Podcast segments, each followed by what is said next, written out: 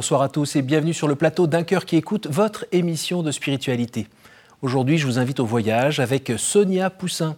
Vous en avez déjà sans doute entendu parler parce qu'avec son mari, Alexandre, ils ont traversé un petit peu le monde, ils ont écrit des livres et là notamment, vous venez nous parler du livre Madatrek, paru aux éditions Robert Laffont. Alors vous nous parlez un peu du livre, mais aussi ben, de votre chemin à vous plus personnel, votre chemin de foi. Euh, vous allez nous raconter un petit peu tout ça dans quelques instants, mais pour l'instant, merci de nous lire un extrait de texte de votre choix. Alors il se trouve que j'ai choisi un texte du, livre qu'on a écrit parce que ça raconte un peu euh, une journée type, enfin type, quand on est à Madagascar et comment ça se passe quand on arrive avec notre charrette, notre famille, nos quatre zébus euh, dans un village. Voilà. Nous garons la charrette à côté d'épaves agricoles en tout genre et commençons le fastidieux déchargement des bagages. Agglutinés et silencieux, les bambins nous font une haie d'honneur ils n'ont jamais vu d'enfants de Vasa. Les Vasa, c'est les blancs. Leur instituteur ne tarde pas à arriver, Monsieur Yazd. Il a une soif inextinguible de parler français. Ils ne sont que trois dans le village à pratiquer cette langue, et ça y est, nous les avons tous vus.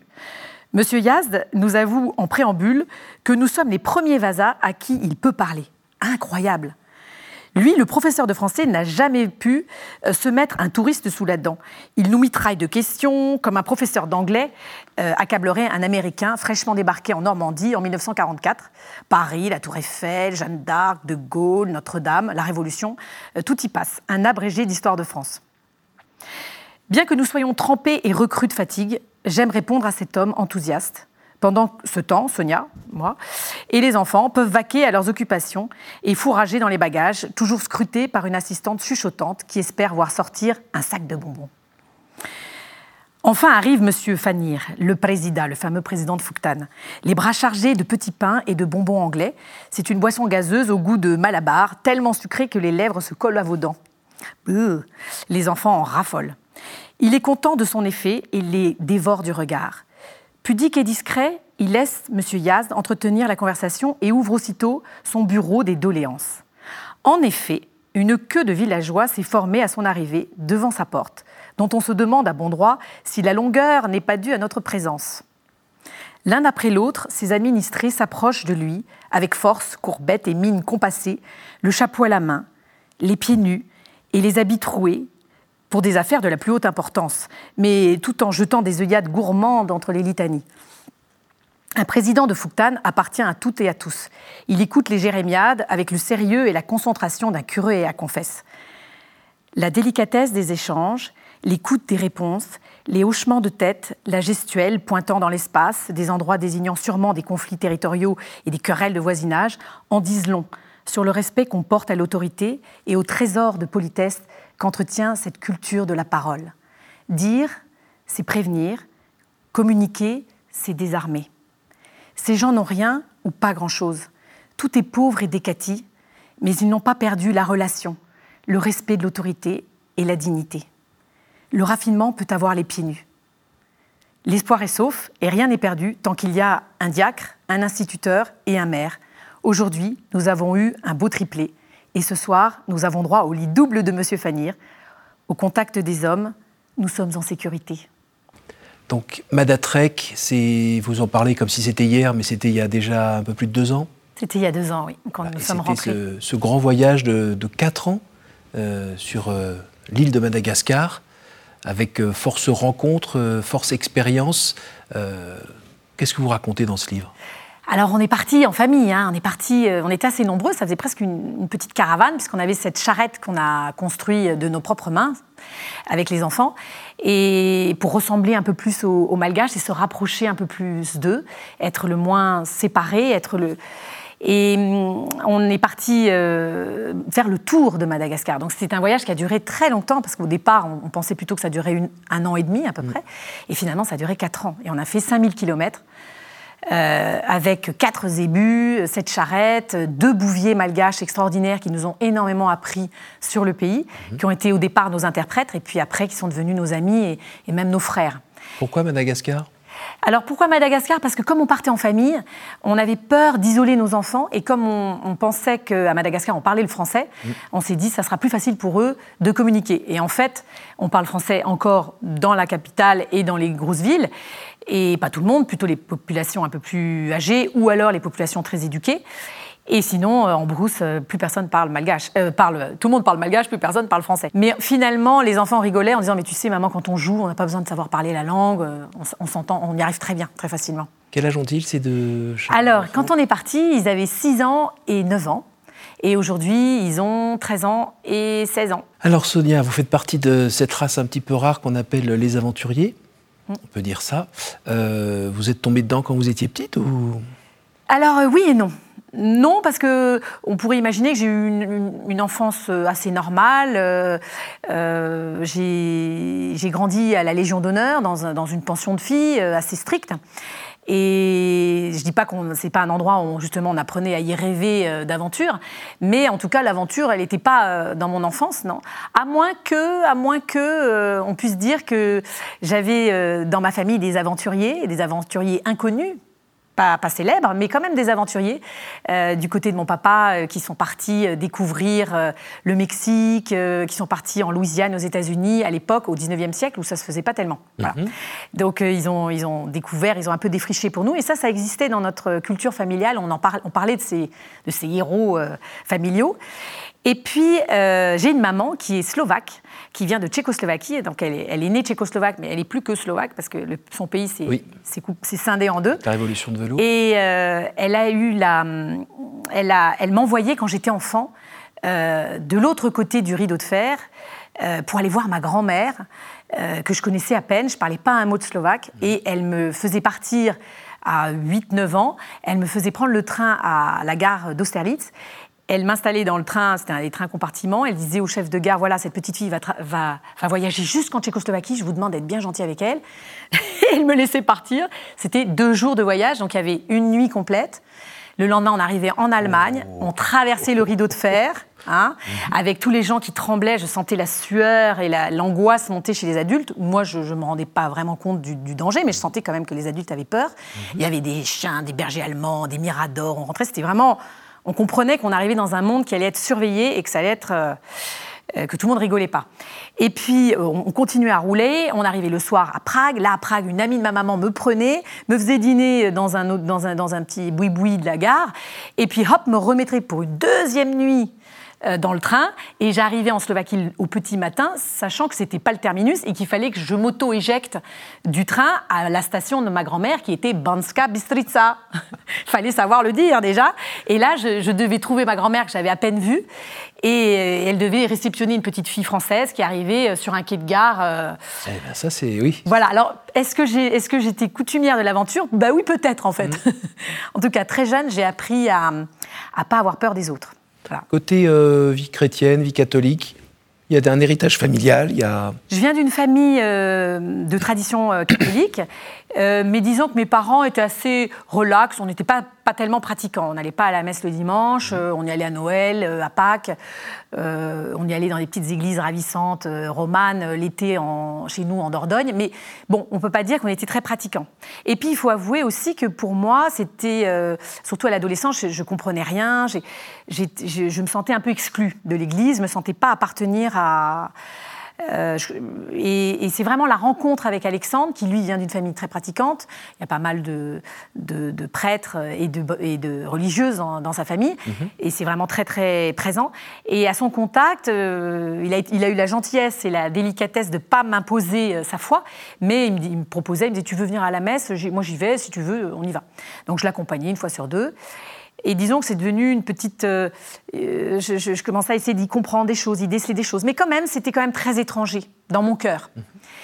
Et puis, euh, même si je priais quand même, j'ai toujours prié et mon papa, mon papa me parlait beaucoup le soir et on parlait du bien, du mal. On avait beaucoup de, de discussions philosophiques et donc tous les soirs? Presque tous les soirs, en tout cas jusqu'à ce que j'aille en pension. Et après, en pension, pendant six ans, après, c'était un peu fini. Mais j'ai toujours eu ce lien très, très proche avec papa, où on parlait, euh, on parlait de Dieu aussi, bien sûr, on parlait de plein de choses.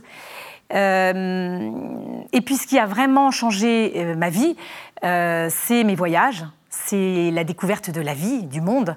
À l'âge de 24 ans, je suis partie, euh, je suis partie sur les routes.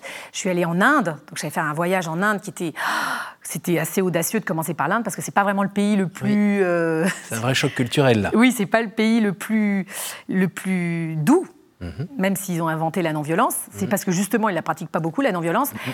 Et, donc, c'était assez rude. Et Alexandre, qui avait fait déjà son tour du monde à bicyclette, euh, avait deux, trois adresses, elle m'avait dit Va voir les sœurs de Mère Teresa. Et j'étais allée, euh, et là, j'avais découvert la, la force, de, la joie de ces femmes extraordinaires, exceptionnelles, le don. Ça m'avait vraiment, vraiment touchée, bouleversée. Le dénuement? Le dénuement, vivant de rien. Euh, j'allais à la messe, alors je, continuais à rien y comprendre, mais finalement ça changeait pas beaucoup par rapport à d'habitude. Mhm. Mais au moins je sentais autour de moi la ferveur, parce que c'est très euh, dynamique. Hein. il y a des tambours, euh, il y a des chants magnifiques, il y a une ferveur incroyable. Et donc ça, je, ça, ça je, la, je la ressentais, cette, cette foi en fait, cette, cette chaleur. Mhm. Et puis ça, ça me touchait, donc c'était des petites graines en fait qui étaient mises dans mon cœur. Euh, après, j'ai eu, euh, je suis partie euh, dans ce voyage-là. Je suis allée. En fait, le but de ce voyage était d'aller m'occuper d'enfants des rues. au Népal, à, côté de Katmandou, pendant, pendant presque une année, avec des, des, enfants des rues qui étaient que des petites filles. Il y avait 30, je m'occupais de 37 enfants et il y avait 34 petites filles et 3 petits garçons. Et, hum, et, on les arrachait en fait à la rue et à la prostitution et à plein de choses si terribles. Euh, donc ils allaient à l'école, euh, je m'en occupais, on, faisait des petites sorties. Enfin voilà, c'était assez merveilleux. Et c'est vrai que moi. C'était chrétien aussi là? C'était pas du tout chrétien, non. C'était complètement laïque. En plus, c'est interdit au Népal, totalement interdit, parce que mm. c'est vraiment vraiment interdit. On va en prison si on professe sa foi. Il n'y a pas d'église au Népal. Euh, la religion, c'est l'hindouisme, même s'il y a des bouddhistes, mais c'est l'hindouisme, la, la religion d'État. Et... Mais ce qui est drôle, je vous raconte un petit clin d'œil qui est assez amusant. Donc mes petites filles euh, avaient, des, avaient des, porté des petits uniformes et donc je les faisais fabriquer et tout ça. Il en manquait deux ou trois, donc j'allais, j'attendais euh, dans un petit boui-boui dans le village où j'étais euh, les derniers, euh, les derniers uniformes qui étaient en, train d'être terminés. Et puis je prenais un petit coca en attendant et en discutant avec les gens. Et à un moment, il y a un monsieur tout timide qui vient vers moi et qui me dit oh, Ça fait six mois que vous êtes là, on voit que vous, êtes, euh, vous occupez des enfants, vous habitez dans cette maison là-haut, dans les rizières, très, très loin de tout, euh, qu'il n'y a personne pour vous aider, vous êtes vraiment toute seule. Euh, alors, euh, dans le village, on se demande Est-ce que c'est vrai que c'est vous, Mère Teresa? J'avais 24 ans. J'étais, j'ai trouvé que c'était le plus beau compliment qu'on puisse me faire. Et puis je suis rentrée de cette belle expérience où j'ai beaucoup, beaucoup grandi, où j'ai beaucoup euh, appris de choses sur la vie, sur les hommes, sur, euh, sur, la, sur la, vraie misère ou pas, en fait. Et qu'est-ce que c'est que la misère? Qu'est-ce que c'est que la pauvreté? Et qu'est-ce que c'est que la joie et l'espérance, finalement? Mmh. Et je suis rentrée euh, en France, j'ai fait encore d'autres voyages, je suis partie au Vietnam, je me suis occupée aussi d'enfants au Vietnam. Et pendant ce temps-là, mon mari, euh, mon futur mari, mon, amoureux chéri, lui, il faisait le tour du monde dans tous les sens, il traversait l'Himalaya. Et, euh, et, à chaque fois, on ne trouvait pas vraiment de moment pour se marier parce qu'on était toujours un peu chacun à vivre ses expériences. Mais c'était bien parce qu'on avait chacun à aller au bout de nos, de nos rêves et de, et de nos objectifs. Vous, vous, couriez après quoi cette époque-là? Vous avez un côté un peu fantomètre là euh, à à vivre, enfin je sais pas, euh, vous, dans le livre notamment ou dans d'autres euh, écrits, vous, vous parlez d'une période où vous étiez gamine à avoir, euh, on va dire, une soirée dans un château et puis le lendemain vous amusez à marcher sur les toits de Paris. C'était quoi qui vous, vous bougeait? Vous avez l'air d'être débordante d'énergie, mais c'était quoi? Qu'est-ce que vous cherchiez? Qu'est-ce que je cherchais? Ben, J'avais quand même été enfermée pendant six ans dans une pension, hein, donc j'avais envie, en en sortant, de, de découvrir le monde. Euh, j'avais l'impression d'en avoir été un peu privée quand même, même si c'était nécessaire pour, pour, me construire et pour apprendre. Il y a un temps pour tout dans la vie, il y a un temps pour apprendre et il y a un temps pour, euh, pour vivre. Et là, euh, donc j'aimais bien, j'adorais. J'ai eu la chance en fait de rencontrer Alexandre quand j'avais 20 ans. Mhm. Et c'est vrai que je pense que le plus beau cadeau que j'ai reçu sur Terre, c'est de rencontrer euh, mon âme sœur euh, très très vite et de ne pas avoir à me à m'égratigner le cœur et à me blesser. J'ai tout de suite rencontré euh, mon amour chéri mmh. et avec qui j'allais tout partager et avec qui j'allais grandir et avec qui j'allais tellement apprendre et construire. Donc ça, c'était immense. Et c'est vrai que c'est Alexandre qui, qui m'emmenait sur les toits de Paris, escalader euh, Notre-Dame, euh, la Tour Eiffel, euh, Saint-Germain-l'Auxerrois. Enfin, bon, j'avoue que j'étais au début, moi, un petit peu, un peu, un peu bouleversée, un peu bousculée, mais c'était bien. ça ne m'a pas fait de mal. Il m'a emmené faire beaucoup d'escalade partout. On allait faire des, des, des, sauts sous les ponts, des balancés où on s'accrochait, on s'accrochait avec une longue corde dans un baudrier, on se jetait sous un pont entre deux, deux péniches qui passaient, ou comme ça, bon, pour se donner un peu des, des grands frissons. bon, c'était vraiment rigolo. Bon, on faisait ça, c'était pas très raisonnable, mais. Euh, on était jeunes. On était jeunes, oui. Et, et, et, je, non seulement j'ai eu la chance de rencontrer mon amour chéri, mais en plus j'ai eu la chance d'être jeune dans les années 90. Euh, et j'aimerais pas être à la place de nos jeunes aujourd'hui qui sont euh, vraiment privés de tout. On peut dire que vous êtes un peu converti en Inde, en fait? Oui, je pense que là, en Inde, j'ai la première petite graine qui a été plantée. Après, euh, notre préparation de mariage, parce qu'enfin, on a fini quand même par se marier, mais on a mis sept ans. Tout le monde rigolait en disant mais ils vont jamais se marier ces deux-là, c'est pas possible après sept ans de, de se connaître et de s'aimer, mais de s'aimer en étant séparés, mmh. euh, on a fait une préparation de mariage. Et ça, je trouve ça fantastique. Ça devrait, je sais que c'est obligatoire, mais ça aurait dû être obligatoire depuis bien plus longtemps. Parce que c'est vraiment l'occasion de mettre les points sur les i et de se, vraiment de se poser des vraies questions euh, au moment euh, juste avant le grand saut. Parce qu'on on, on, saute quand même dans l'inconnu. Mmh. Et, et c'est un moment de franchise et de où on est vraiment décapé. Et, j'ai trouvé ça extraordinaire parce que figurez-vous que le, prêtre euh, a refusé de nous marier. Oui, pour vous dire les mauvais élèves qu'on était. il nous a dit Ouh là là là là là là Dans les conditions actuelles, je ne je, je, je, vais pas vous marier tout de suite. Là, j'ai envie que vous réfléchissiez encore. Je crois qu'il y a encore des, un travail que vous devez faire. C'était le côté sacrement? C'était connaissance de la vie de foi? C'était Non, c'était plutôt sur notre, nos caractères. Ah on avait des sacrés caractères, en fait, et on avait tous les deux à progresser parce qu'on avait des fortes personnalités et on était peut-être un peu euh, pas assez indulgents, peut-être. peut-être euh, voilà. Donc, Alors, le euh, pardon dans le couple. voilà, et puis l'écoute l'écoute de l'autre, qui était peut-être pas toujours là, parce qu'on était dans l'action, nous. Mmh. Voilà, on, était moins on, prenait moins le temps, en fait. Hein. Et bon, voilà, il nous a dit attendez, là, il faut se poser les vraies questions. Moi, quand il me posait les questions, le prêtre qui me disait est parce qu'on doit remplir une fiche euh, où on dit euh, comment on veut élever nos enfants, euh, dans la foi, qu'est-ce qu'on veut leur transmettre. C'est des choses, c'est des questions très concrètes. Mmh. Et là, là, on doit répondre. Et on doit. C'était on est obligé de, dire est-ce que, où on en est nous-mêmes dans la foi. vous avez fini par le faire et puis vous avez pu vous marier quand même. Oui, ils ont quand même été gentils. Hein. Mais on a quand même une session de rattrapage. Hein. Et à la fin, le prêtre nous a dit Vous savez, hein, vous m'avez donné du fil à retordre, vous. Hein, mais finalement, je suis très, très content euh, d'avoir fait ce chemin avec vous. Je suis très fier de vous. Et euh, vous, vous m'aurez apporté beaucoup de joie. Mais ça n'a pas été facile. Il nous a vraiment tiré l'oreille. Est-ce qu'en un mot, vous pouvez me dire ce que vous a apporté euh, lors de ce voyage à Madagascar, la rencontre avec, euh, bah, avec l'autre, avec notamment le pauvre, mon frère, euh, qui est dans le dénuement alors que vous étiez peut-être moins concerné, ou vous avez partagé des moments dénuement avec lui, mais en même temps vous saviez que ça n'allait pas être toute votre vie. Est-ce que ça vous a fait grandir dans votre foi? Ça m'a fait grandir dans ma foi, cette fois-ci, oui, ce voyage à Madagascar. Je dirais que ma, ma foi, elle a, elle a vraiment commencé, enfin j'en ai eu la vraie conscience quand j'ai traversé l'Afrique à pied, donc c'était un peu avant. Et à ce moment-là, on peut dire, on peut pas dire que j'avais conscience d'être, de, vraiment croire en Dieu.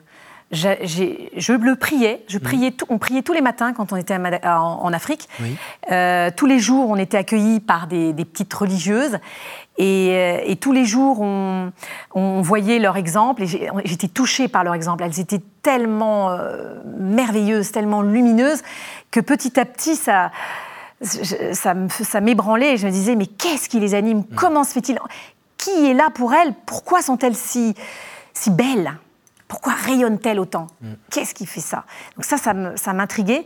Et le fait de tous les jours rencontrer les populations extrêmement démunies en Afrique, mais pas pauvres, riche, riche de cœur, je peux vous dire, tellement riche, tellement plus riche que chez nous parfois, parfois, pas toujours, il n'y a pas de généralité, mais.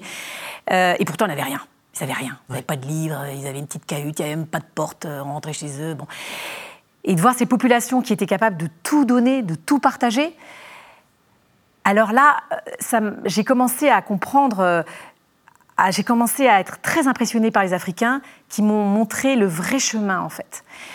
Et il se trouve que c'est euh, en Afrique, exactement à la moitié de mon voyage, que j'ai eu la foi, la vraie foi. C'est-à-dire que j'ai eu la conscience, j'ai eu une sorte de conversion assez incroyable, alors que j'avais jamais rien lu au sujet des, histoires de conversion, parce que, comme vous l'avez compris, j'étais pas trop trop euh, versée dans, le sujet.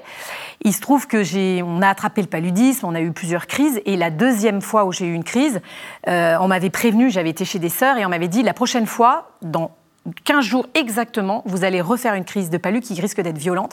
Donc arrangez-vous pour être pas loin d'une mission catholique parce qu'il y aura un dispensaire qui pourra vous prodiguer des soins et vous protéger. Et parce que quand on a une crise de palu, vous savez, on est, on est plus soi-même, on s'évanouit, on est, on est dans un état. Euh, on ramasser la petite cuillère. On n'est plus étanche, hein, on, est, on est complètement. On a 42 fièvres et tout.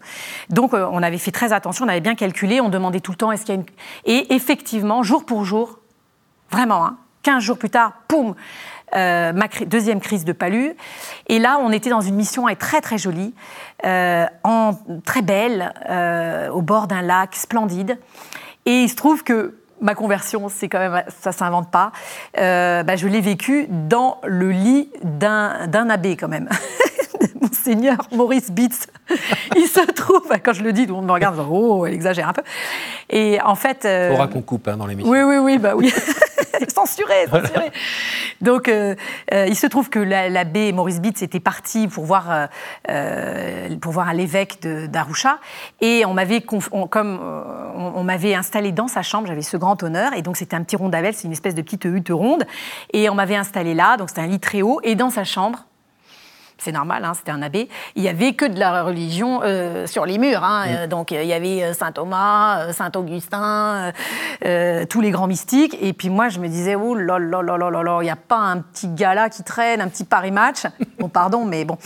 Et je me disais, mais parce qu'on est un peu diminué hein, quand on a le palais. Donc on ne peut pas lire des trucs trop profonds et trop intellectuels quand même. On, peut, on peut vaguement lire une BD, quoi. Il n'y avait rien de tout ça, bien sûr. Et je, puis je regarde quand même, j'allais passer du temps parce que c'était ma deuxième crise, donc je savais comment ça se passait, c'est assez long. Et donc je regarde comme ça, puis je, regarde tous les noms, je vois rien que je peux lire, puis oh, Mère Teresa, ah ça quand même je peux le lire, elle me touche cette femme quand même, allez, allez, je vais, sortir ce livre, et puis de toute façon, je vais, partir dans les choux, mais bon, je vais commencer. Et je commence à lire le livre de Mère Teresa, comme j'ai rien d'autre à faire, euh, je suis dans mon lit, eh ben, je, je, lis, je lis, je lis, euh, je m'assoupis, je lis. Quand je me réveille, je me replonge dans Mère Teresa. Et c'est des vrais témoignages, c'est des vraies histoires, c'est que la vérité. Ça, ça, ça me touche, je, je, pleure, je suis transportée, je suis révoltée, je suis pas d'accord avec elle, pas du tout d'accord avec ça non plus. Puis ça, ça me bouleverse, ça me transporte. Et puis je termine le livre il me tombe des mains. Et là, je ne sais pas ce qui m'arrive. Je glisse de mon lit, je tombe au pied de mon lit. Et là, jamais de ma vie, je m'étais mise à genoux. C'est vraiment pas une position euh, marrante d'ailleurs d'être à genoux. Pourquoi se mettre à genoux? Et là, je tombe à genoux et je pleure, et je pleure, et je pleure. Et à ce moment-là, je me dis Ah, oh, bah, c'est incroyable, ma grande. Ah bah, ah bah c'est ça. Ah bah ça y est, tu, tu crois? C'était incroyable je sais pas combien de temps je suis restée comme ça. Alors, certains se sont moqués de moi quand je leur ai raconté. Ils m'ont dit Ouais, c'est ta crise de palu. qui a eu un gros coup sur la tête parce qu'il y a le palu cérébral, vous savez, qui, qui secoue bien. Mon mari. Euh, qui partageait pas ma chambre, qui était dans un autre petit, euh, une autre petite rondavel, est venu me voir, m'a trouvé comme ça, en larmes, mais un peu extatique, vous savez, euh, un peu l'air imbécile, heureuse, quoi.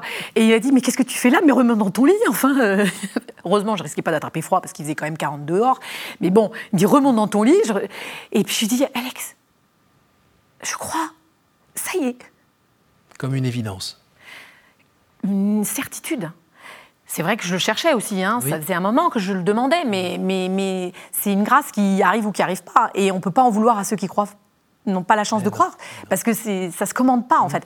On peut le demander de tout son cœur, mais il obéit pas quand il veut. Hein. Ça arrive quand peut-être quand on est prêt. Comment vous expliquez ces, larmes qui, euh, qui, sont tombées, tombées, tombées? C'est des larmes de joie? C'est des larmes de joie et c'est une sorte d'abandon. C'est-à-dire que toutes les barrières, toutes les frontières, toutes les résistances parce que je suis une sacrée guerrière en fait, donc je résiste, c'est dans ma, dans ma nature. Et ben tout ça, pouf, ça tombe pas comme si ça se fissurait, c'est pas un truc. Euh, non, c'est plutôt l'évidence, quoi. C'est comme un, coup d'éventail qui, qui souffle tout ça, qui balaye tout ça, et naturellement ça arrive et ça vient s'installer et ça. Ça, remplit, ça comble. Ça remplit tout, Extra. On arrive à la fin de cette émission euh, sur ce feu d'artifice. Alors, dites-moi un chiffre entre 1 et 9, s'il vous plaît. 8. Quelle est pour vous la plus grande vertu? Le courage. Le courage d'aimer, le courage de croire, le courage de faire confiance, le courage de vouloir changer les choses quand elles peuvent être changées. Entre 1 et 8 3. Quelle image vous faites-vous du paradis? Ah, ça, quand je vous ai dit que, j'étais, que je croyais en Dieu, je ne vous ai pas dit que j'avais encore tout accepté. J'avoue que je doute énormément tous les matins. Je doute, je doute toujours. Je suis, j'ai pas de certitude. Je suis, je me sens aimée. Ça, c'est sûr. Maintenant, tout ce qu'on dit dans le catéchisme et l'enfer et le paradis, ça, c'est ça. Je, je, suis sûre de rien. La seule chose que, dont je suis sûre, c'est qu'on m'aime qu'on nous aime profondément, ça j'en suis sûre.